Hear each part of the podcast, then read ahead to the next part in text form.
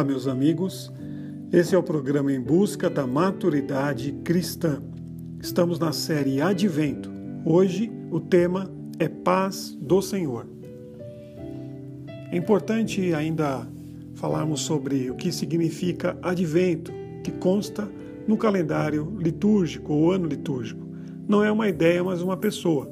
Jesus Cristo e o seu mistério realizado no tempo, que hoje a igreja celebra como memória, presença e profecia. O ano litúrgico se baseia, portanto, na história da salvação, cujo centro irradiador é o mistério pascal e a união em Cristo. Esse evento histórico é celebrado como um memorial litúrgico que atualiza a mensagem da salvação e desafia a comunidade de fé na direção da consumação do reino de Deus. Hoje, escolas de publicidade e outros meios de comunicação colocam no mercado mentes brilhantes, forjadas a dar sempre um novo sentido para ressignificar o Natal. Natal é tempo de realizar o milagre do ter, não importando quanto isto custará. Mesmo que universalmente o Natal seja visto por muitos como o dia da, é, consagrado à reunião da família, a paz, a fraternidade, a solidariedade entre os homens, o dia a dia nos dá conta da superficialidade Aqui tudo isso se encontra resumido. Creio que sobre a Igreja do Senhor repousa a árdua missão, porém bendita missão, que é a de redirecionar na mente da humanidade o verdadeiro sentido do Natal, levando-a a, a tornar-se inconformada com a maneira que tem sido apresentada a cada nova geração que se distancia, muitas vezes sem culpa, do legado que nos foi presenteado através da dádiva do Filho o Rei Jesus. Trabalhemos no Senhor para que no mundo haja luz tão necessária para que encontre o único caminho que nos conduz ao reino de Deus. Como sabemos, não é comida nem bebida, mas justiça, alegria e paz, no poder do Espírito Santo.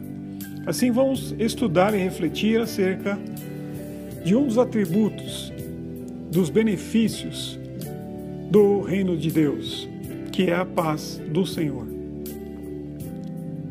O Evangelho de João, capítulo 14, verso 27, diz: Deixo-vos a paz, minha paz vos dou. Não a dou como o mundo a dá. Não se perturbe nem se intimide no vosso coração.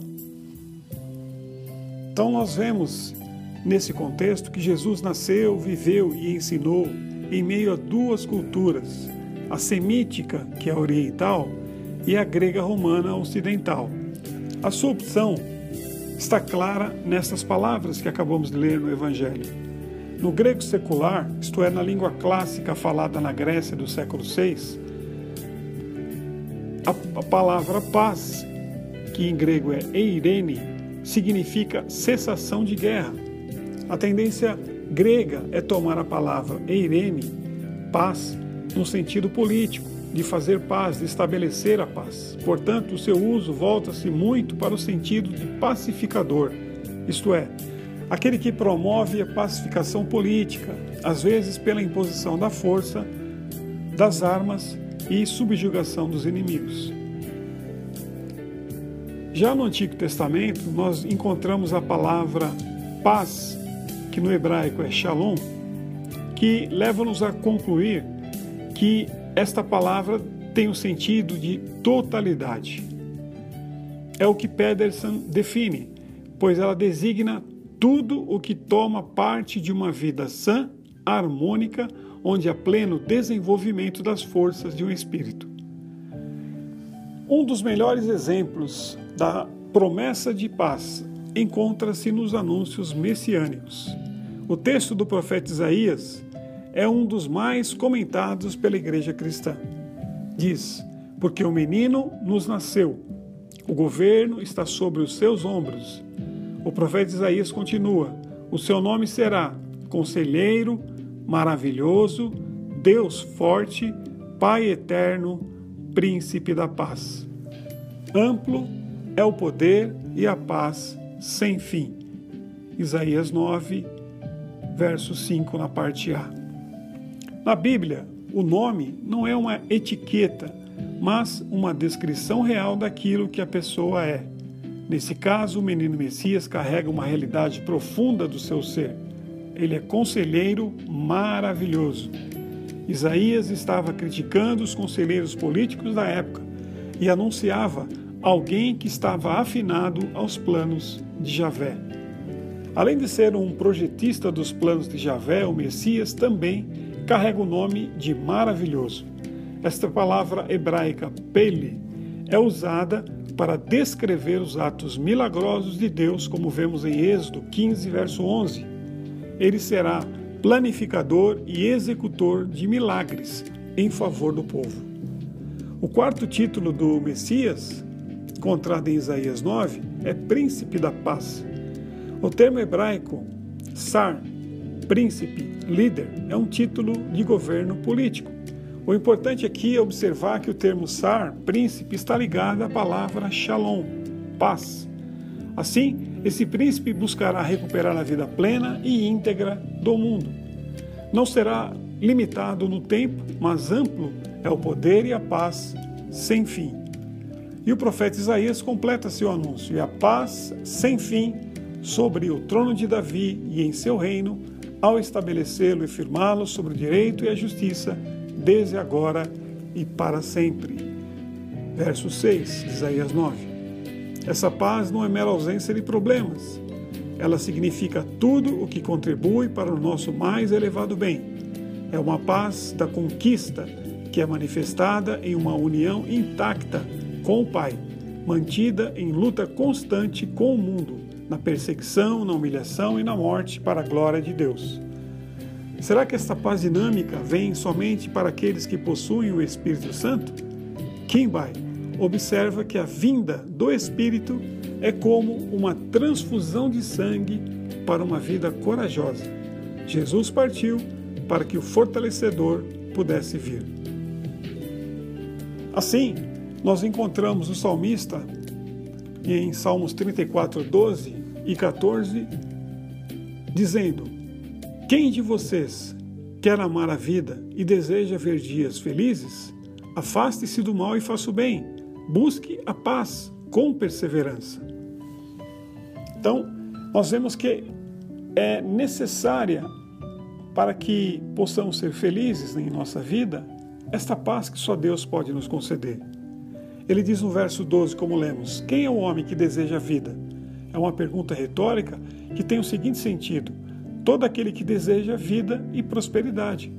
As orientações são claras. A língua e os lábios, no verso 13, devem ser guardados do mal e de falar enganosamente, ou seja, ser insincero, hipócrita. A vida deve estar livre do mal e repleta do bem, como lemos no verso 14. O homem de Deus deve procurar a paz, o shalom, incluindo também a ideia de bem-estar, de saúde, de plenitude, de integridade, de perfeição. O autor de Hebreus, no capítulo 12, verso 14, diz: Esforcem-se para viver em paz com todos e para serem santos. Sem santidade ninguém verá o Senhor. Este versículo fala sobre santidade no coração. Amplia o pensamento e explica-o de maneira mais ampla não há quebra no modo ou na ênfase. Segui a paz com todos, como lemos em Salmo 34, 14. O imperativo aqui, é, a palavra seguir, que no grego é dioquete, significa, neste caso, correr rapidamente para alcançar o alvo. A referência não é primeiramente a um caminho ou uma vereda a ser seguida, mas a uma certa intensidade de energia em fazer o que precisa ser feito naquele momento. A mesma palavra é traduzida por prossigo em Filipenses 3, 12 e 14, em que se visa um alvo final, que é o prêmio no final da corrida. Aqui em Hebreus visa-se um alvo imediato. O primeiro alvo imediato é paz com todos. Se nosso alvo é levantar mãos cansadas, joelhos desconjuntados e endireitar nossa maneira de viver, devemos começar com os relacionamentos interpessoais desordenados.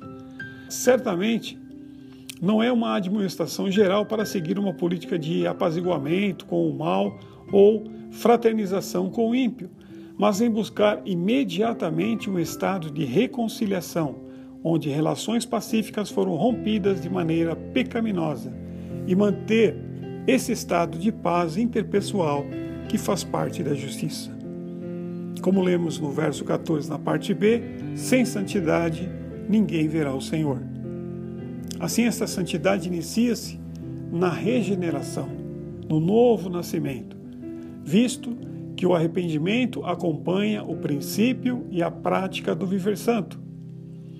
Também um acompanhamento da regeneração é a purificação e santificação inicial da depravação adquirida.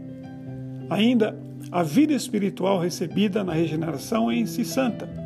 O crente é santificado e consagrado devido ao seu relacionamento com Deus como Pai e Cristo como Salvador.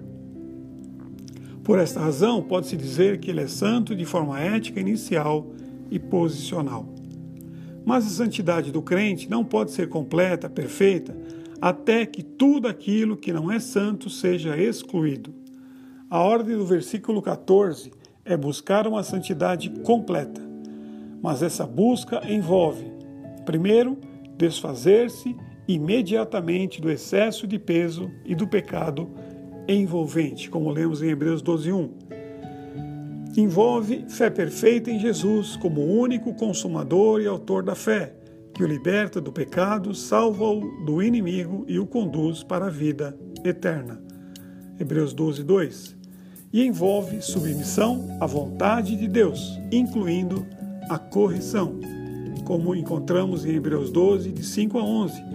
Também em Romanos 6, verso 13 Romanos 12, 1 e 2. O outro aspecto do Shalom é que é Deus quem concede essa paz aos que lhe obedecem. Veja em Levíticos 26, verso 6: Estabelecerei paz na terra e vocês se deitarão e ninguém os amedrontará. Então, como diz em Provérbios 16, 7, quando os caminhos de um homem são agradáveis ao Senhor, ele faz que até os seus inimigos vivam em paz com ele. Para isso, precisamos seguir, devemos seguir a paz. Note o que o apóstolo Paulo diz a Timóteo em sua segunda carta, no capítulo 2, verso 22. Fuja dos desejos malignos da juventude e siga a justiça, a fé, o amor e a paz, juntamente com os que de coração puro invocam o Senhor. Também, agindo assim, seguindo a paz, como lemos em 2 Timóteo, receberemos bênçãos. Note o próprio Senhor Jesus em Mateus 5,9 dizendo: Bem-aventurados os pacificadores, pois serão chamados filhos de Deus. Finalmente, acompanha a paz, a fé. Paulo, em Romanos 15, 13, diz que o Deus da esperança os encha de toda alegria e paz, por sua confiança nele, para que vocês transbordem de esperança pelo poder do Espírito Santo. Também acompanha a paz a justiça, o fruto da justiça será paz, o resultado da justiça será tranquilidade e confiança para sempre. Isaías 32, 17. E acompanha a paz o conhecimento de Deus. Sujeite-se a Deus, fique em paz com Ele e a prosperidade virá a você. Aceite a instrução que vem da sua boca e ponha no coração as suas palavras. É o que diz o livro de Jó, capítulo 22, versos 21 e 22.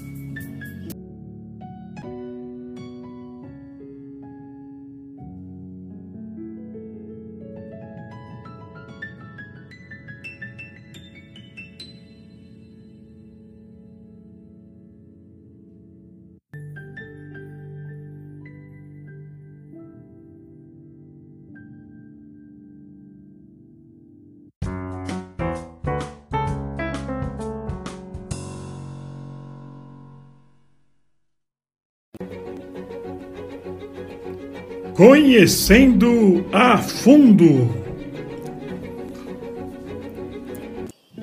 Então, o que podemos refletir acerca desse estudo sobre a paz do Senhor?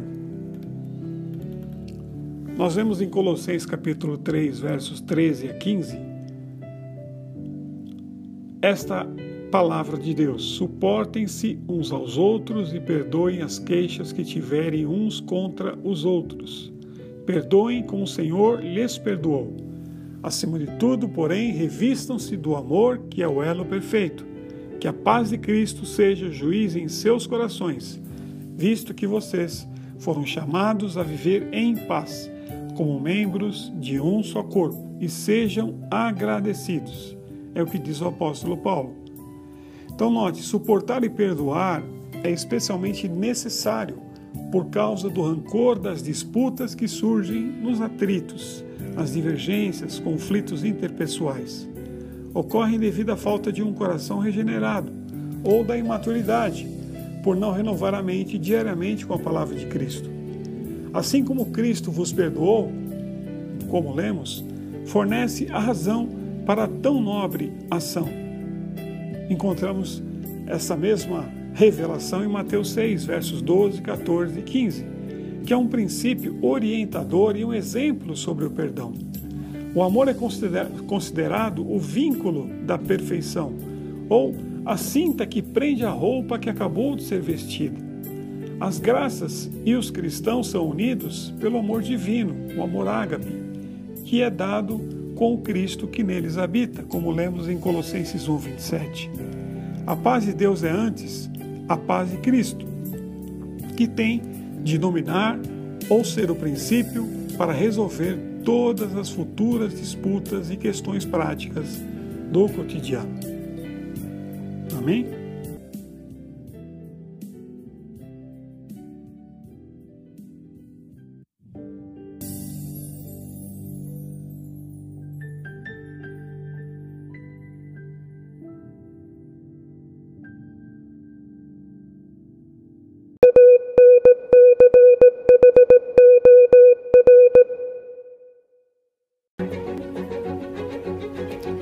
Verdade para hoje.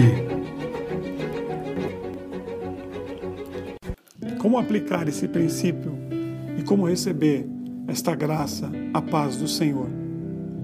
O salmista, no Salmo 119, verso 165, diz: Os que amam a tua lei desfrutam paz, e nada há que os faça tropeçar.